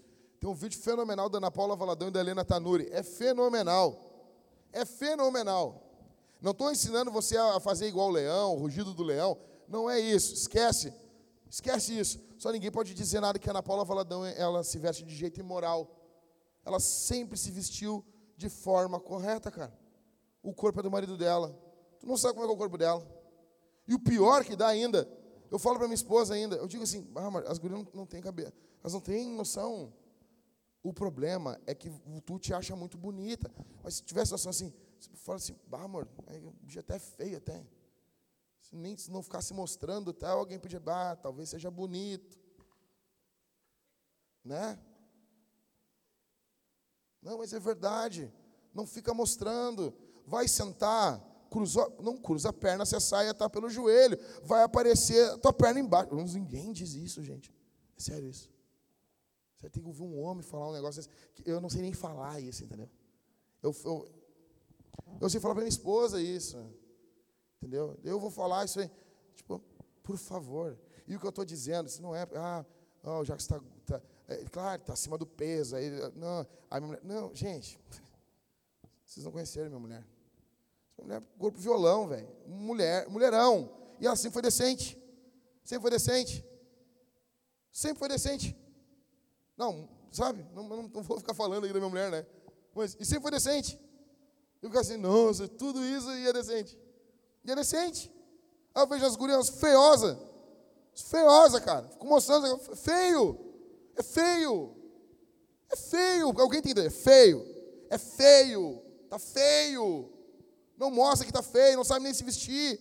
Vai, bota, sabe, não sabe passar uma maquiagem, um negócio, fica escancarando as coisas, horrível. Sabe, parece que sentou a bunda numa caixa de brita. É horrível isso. Aí, nós precisamos ter santidade, gente. Precisamos ter santidade, santidade. Serviço, serviço. Serve a Deus, seu corpinho para o teu marido. Quem mostra muito, ó, deve ser até terrível. Sabe, o marido deve estar sofrendo em casa. Mostra demais. Sabe, quem, é, é, é que nem homem galanteador na rua. Sabe? Quando eu olho, o cara é muito. Quando eu olho o cara fazendo vozinha, falando com as mulheres, uh, o, o, cara, o cara fala com voz esganifada o tempo todo.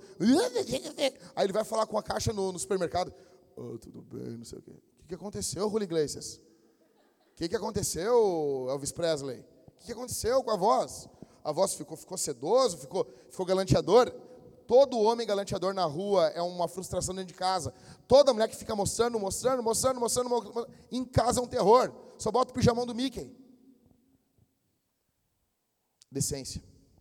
Serviço. Cuida do teu marido, cuida do teu esposo. Mas você pode servir na casa de Deus. Você pode tirar uma. ajudar a Priscila. Sabe uma coisa? É o vambora, reunião das mulheres. Você pode fazer isso. Estou encerrando aqui. Falar de uma mulher que eu queria que aconselhar você a conhecer. Chama-se Elizabeth Elliot. Esposa do falecido Jim Elliot, que morreu na década de 50 no Equador, missionário. Eles chegam no Equador, americanos, e ele é um homem de Deus, novo, vinte e poucos anos, e ele é assassinado por uma tribo indígena que ele estava fazendo contato para pregar o evangelho. Sabe o que, que Elizabeth Elliot fez? Ela, se não me engano, é ela que é a autora daquela frase: Uh, ser mulher não me faz um tipo diferente de pessoa, mas ser cristã me faz um tipo diferente de mulher. Acho que é mais ou menos assim. Sabe o que ela fez? Quando ela descobre, chega a notícia, que o marido dela, os outros maridos não vêm, eles estavam com as metralhadoras, eles podiam ter matado os índios, e os índios foram vindo diante deles com, arco e flecha, e eles não fizeram nada tentaram até o último momento pregar. Eu, sabe, assim, eu, a, a, história do Jane Elliot, quando eu escuto, quando eu, eu leio, assim, não tem como não chorar. E sabe o que, que Elizabeth Elliot fez? Ela estava na base missionária no Equador, quando ela descobre que o marido dela morreu, foi morto. Sabe o que ela faz, Mariana? Sabe, sabe, sabe da história? Ela pega os dois filhos, um filho que tem, bota na zanca e vai até a tribo. E ela vai na tribo que mataram o marido dela. E sabe o que ela faz? Ela vai ficar ali quase um mês ali na tribo que mataram o marido dela. E ela prega o evangelho para os índios e ganha aquela tribo. Elas outras mulheres. Em um dado momento, um dos índios que se converteu, ele leva o filho do Jim Elliot até o, um rio, beira do rio, e diz assim, ele chega ali e diz assim, foi aqui que eu matei o teu pai e pelo costume da nossa tribo, tu tem o direito de me matar. E se ajoelha e se coloca à disposição para o guri matar ele. Só que o, o índio tinha conhecido Jesus. E os dois se abraçam e choram. E eles fizeram uma parceria missionária no mundo todo. Tiveram no Brasil. Eles assumiram o microfone, eles diziam, meu nome é fulano de tal, eu sirvo a Deus, meu nome é fulano de tal, e eu matei o pai dele. Eles começavam a pregação assim. Uma mulher de Deus. Aí eu te pergunto, qual é o nosso grande dilema? é tirar uma toalha. Não, tu nota que tem um problema sério com nós. Nosso grande dilema é não mostrar a bunda. Ai, pastor, eu quero mostrar a bunda, eu quero mostrar a bunda. Que dilema é esse, tchê? Ah, eu tenho uma ânsia de mostrar as tetas, pastor. Ai, que vontade de mostrar as tetas. Que ânsia é essa? Mas anda pelado em casa. Anda que nem uma macaca em casa, assim, uma louca. Sabe, nós estamos vendo, a gente tem exemplo de mulheres de Deus. A minha esposa está lendo o livro da Susana Spurgeon o livro que ela escreveu no ano que o Spurgeon morreu. É consolo, palavras de consolo para o coração. Uma coisa assim. Aí tu vai ver uma eu falei para a Thalita assim. A Thalita leu o primeiro capítulo para mim, leu a introdução do primeiro capítulo, eu ouvindo assim, eu disse, nossa, que consistência nessa mulher. Uma vida, um peso. Não tinha tanta profundidade teológica. Mas tu vi que aquela mulher andou com Deus. Tem profundidade bíblica, tem conhecimento da escritura, tem noção de pastoreio. Também é mulher do Spurgeon, cara. E ela narra, e ela vai narrando assim, porque as misericórdias do Senhor correm. Me lembra o primeiro capítulo, como um rio de prata o nosso. Sabe, ela vai desenhando e tu vai visualizando aquilo. Parece Spurgeon falando. E ela falando, o ano que o marido dela morreu, ela escreveu um livro para encorajar pessoas desencorajadas. E daí qual é o nosso grande dilema? Não conseguimos recolher umas toalhas. Não, sério, tem um problema. Daí nós achamos que a gente somos uma super igreja. Nós temos um problema. A gente tem um problema, sim, tem um problema. Tem que se converter. Precisamos, de Salvador. Esse ano, o Vambora, assim como a Cavalo Branco, precisam servir para o fim que é a missão de Jesus. Nós precisamos plantar igrejas e fazer discípulos. O que, que o Vambora vai trabalhar nisso? O, o, o discipulado na vida das mulheres. As mulheres precisam ser santas. Os homens dessa igreja precisam ser santos. Nós precisamos de santidade, nós precisamos de, de pureza. Tá bom? O que eu vejo, deixa eu dizer uma coisa. Passamos esse ano que tivemos, no, nasceu, nasceu nossa filha em 2019, minha esposa teve depressão pós-parto. Não foi fácil, mas o Senhor nos deu vitória. Não foi fácil. Ah, o pastor é tudo, tudo mil maravilhas. Você está louco? Eu não leio Bíblia só para culto, eu leio Bíblia para pregar, eu leio Bíblia para mim, eu leio Bíblia no culto doméstico. Sabe, tem uma hora que tu não aguenta. Nós lemos a Bíblia toda esse ano em casa. Não foi fácil. Deixa eu dizer uma coisa, você consegue também, meu irmão. Você consegue também, minha irmã. Não bote desculpa no teu filho. Ah, não está fácil por causa do meu filho. Eu sei de uma história que uma irmã botava desculpa. Não vou no culto por causa do meu filho. Não vou fazer por causa do meu filho. Então o senhor está bom, eu recolho. Morreu. Morreu. Não é uma bênção? Filho não é uma bênção? Mas a gente fica lidando com o filho como se ele fosse uma maldição. Eu não estou fazendo culto. Deixa eu dizer uma coisa para vocês aqui. Estou encerrando, tá? Mas deixa eu dizer uma coisa. Eu não suporto. E aqui eu, você pode falar. Ah, o pastor disse isso lá no, na reunião. Pode falar que eu falei. Eu não suporto o homem que dá desculpa para não fazer culto por de criança. O cara vai dizer: a, a minha filha, eu estou pregando no culto aqui na igreja uma vez. E daí um barulho de copo de plástico, assim. E eu pregando, eu fui me irritando, fui me irritando. Aí uma hora, pô, gente, quem é que está apertando um copo de plástico aí? Daí, oh, pastor, é tua filha. É imperativa, ela não para. E agora ela começou a gritar. Ela olha para mim, e ninguém grita lá em casa. Ela olha para mim, do nada, ela, ah, dá um grito, mas dá um grito, e para e dá um sorriso. E daí ela está com dor nos dentes, ela fica passando assim na gengiva. Sabe tu fazer o culto com alguém que de 15 em 15 segundos dá um berro do teu ouvido? E daí eu pego, fico de pé, e eu pego ela e eu fico lendo a Bíblia assim. E parará, e fico caminhando, e fico gesticulando, e muda a minha voz, não sei o quê. E é uma loucura. E a minha esposa, não sei o quê. E eu pego ela no colo, fico lendo o, o, o devocional que a gente está fazendo no meio do culto do Calvino. E daí aquelas palavras difíceis. E eu leio e releio. E há um comentário da Bíblia. Daí eu comento o comentário para a Thalita. E eu disse, ó, oh, Thalita, agora é o comentário do comentário. Daí eu vou comentando, vou lendo, pega lá no colo, a Bebel tenta pegar o, o comentário da minha mão, uma loucura, é uma guerra mediúnica. Mas a gente termina. Aí eu deixo o louvor sempre por último, porque é a parte que a minha filha mais gosta. Não quer orar. Uma luta para orar. Eu boto a mão na cabeça dela e ela não gosta assim, sabe? Eva. Eva. Eu boto a mão na cabeça dela e ela, ela não quer. Eu, eu, eu seguro, eu seguro, eu seguro, mas o que é isso? Sou teu pai, sou teu pastor.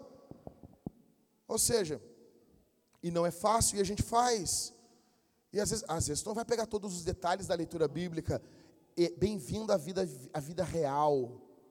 Bem-vinda, essa, essa, isso é cristianismo. Não é que tu não pegou nada, mas tu não pega mais como tu é quando tu era solteiro, quando tu recém estava casado, entendeu? Não, não, não, não. Agora mudou. Agora aqui, ó, pum, pum, pum, vamos meter no cultão. É nós. Acaba louvor. Quando eu bato a primeira nota no violão, minha filha para. Ela para, ela quer, ela quer cantar. Daí ela já começa a se balançar, porque ela não é bem convertida. Ela é do movimento worship, entendeu? Aí ela se balança, balança para frente. Sabe aquelas igrejas que os caras se balançam, parece um João bobo? É minha filha. E a gente faz o culto. Então não tem desculpa, porque filho não é maldição, filho é bênção. Filho é bênção. Filho é bênção. Filho é bênção. Se está complicado, tu está com problema. Não bota a culpa no teu filho para não servir a Deus, para não vir no culto. Não bota a culpa. O problema é tu. O problema é tu. Fica tranquilo, daqui a pouco sai, a gente expulsa e sai. Me lembro, sei, a gente está na igreja, eu cheguei atrasado num culto uma vez, meu pastor bem assim para mim, bah, tu te atrasou, né? Ele, eu, eu bem assim, não foi fácil, né, pastor? Eu tenho muitos compromissos. Aí meu pastor, ah, eu também, eu sei, para mim não era fácil. Eu tinha 11 filhos. Daí eu perguntei, tá, o senhor nunca se atrasou? E ele olhou para mim, nunca. Assim? O que, que tu faz com um cara que fala isso? Às nove horas da noite eu estava tomando vinho com a minha esposa. Todos estavam deitados dormindo. Todos, onze dormindo. Se um conseguiu, eu consigo. Um filho. Então, eu olho para minha esposa e digo assim: não, meu, uma criança vai tirar nossa paz? Nós vamos perder para uma criança. Chegou uma criança, nós vamos perder para ela. Diz que não, não, nós vamos, já estamos dando um jeito. Ela está levantando seis vezes durante a noite. Seis vezes. Hoje eu já vou comprar um NAN, porque a criança dorme daí, né? Vou dar-lhe um NAN, pum, uma madeira de nã, vai dormir a noite toda. Glória a Deus. Não, eu falei para acabou, acabou, acabou, acabou isso aí. Nós vamos servir a Deus. Filho não é problema. Filho não é problema, problema é pecado.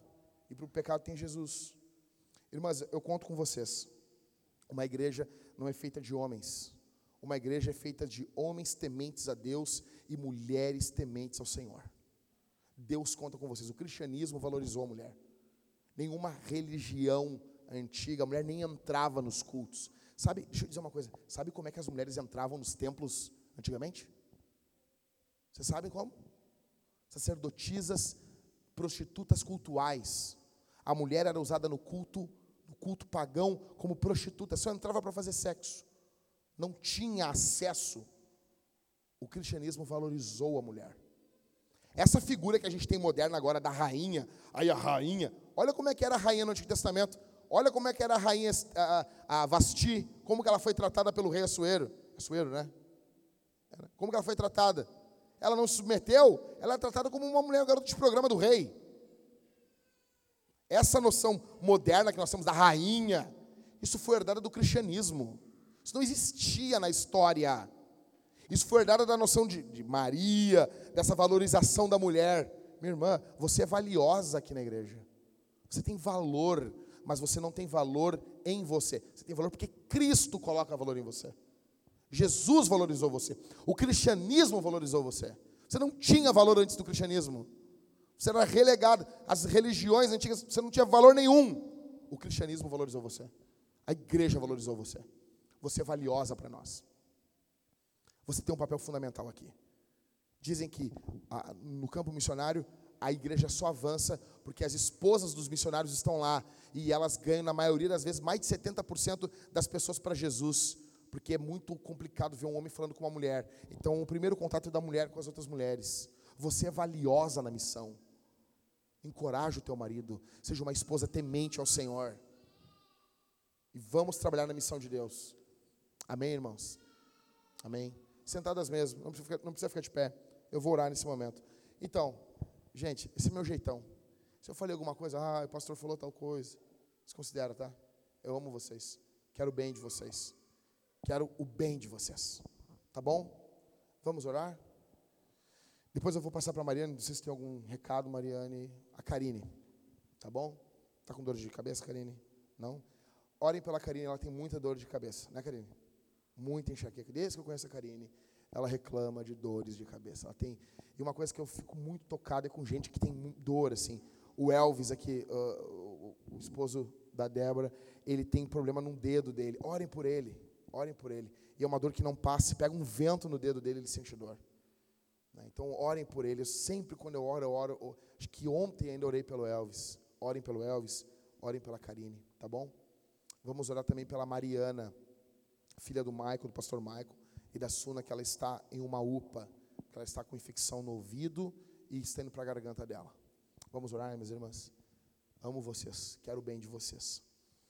Pai, obrigado pelo teu amor, obrigado pela tua graça. Aqui estão tuas filhas. Eu te peço perdão, Senhor, se com certeza eu devo ter pecado enquanto pregava, falado algo de forma mais áspera. O Senhor tem misericórdia de mim. Mas eu peço que essa pregação imperfeita, essa palestra imperfeita, que o Senhor venha colocar, usar ela, esse pouquinho que eu falei aqui, esse pouco conteúdo, o Senhor venha pegar esse conteúdo e venha alimentar a vida das tuas filhas. Eu não quero desencorajar, eu quero encorajar as tuas filhas. O Senhor morreu na cruz por elas. O Senhor ama elas. Que o Senhor venha pegar esses cinco pães e dois peixinhos e venha alimentar as mulheres que estão aqui. No nome de Jesus. Que elas sejam valorizadas, se sintam valiosas para o Senhor. Que elas amem o Senhor, amem a tua palavra. Que elas estudem teologia, que elas não pensem que teologia é coisa de homem. Que elas estudem a Escritura. No nome de Jesus. Peço a tua graça sobre a vida da Karine que está aqui, que constantemente tem crises de enxaqueca. Abençoa a tua filha, cura ela, Senhor. Nós, nós pedimos que o Senhor cure ela, cure o Elvis também. Estenda a tua mão sobre ele, onde ele estiver nesse momento. Peço tua graça, Senhor, sobre a vida da Mariana, que está em uma UPA junto com sua mãe e seu pai. Cura essa criança, no nome de Jesus. Eu te peço, eu rogo ao Senhor, no nome de Jesus, que esse ano seja um ano exponencial em nossa igreja, no nome de Jesus. Amém. Karine, passa aqui. Enquanto a Karine vem vindo, irmãs, eu quero ver vocês esse ano, quem não leu, lendo Wayne Gruden. Quem não leu, lendo. Quantas mulheres aqui já leram todo o Wayne Gruden? Irmãs, vocês conseguem as outras. Vocês conseguem. É, um, é grande? É. É grande? É. 1046 páginas. Cinco páginas por dia. As gurias leram menos, hein? Três por dia, né? Três páginas por dia. Em 11 meses leram tudo. Você vai ler todas as doutrinas da Bíblia. Seu filho precisa que você leia. Por quê? A vida eterna, Karine, João 17, Jesus disse: A vida eterna é essa. Que conheçam a Ti, único e verdadeiro Deus, e a Jesus Cristo a quem enviaste. O que é vida eterna, irmãs? Conhecimento de Deus. Conhecer a Deus. Conhecer o Senhor. Você conhece o Senhor quando estuda teologia. Pinga óleo da teologia sistemática do Wayne Gruden. Meu, eu quero encorajar você. Parou, a Carol estava lendo, não sei se parou, as gurias estavam lendo aqui. Não volta lá atrás, por favor. Não faz, ah, vou começar do zero. Não, continua lendo onde parou. Não avança, avança. Tá bom? Vai ser uma benção na vida de vocês. Dá mamá lendo Wayne Gruden. Faz isso. Faz isso. Teu filho tem que crescer junto com os livros de teologia. Teologia não é coisa de homem, teologia é coisa de crente. Você não tem que.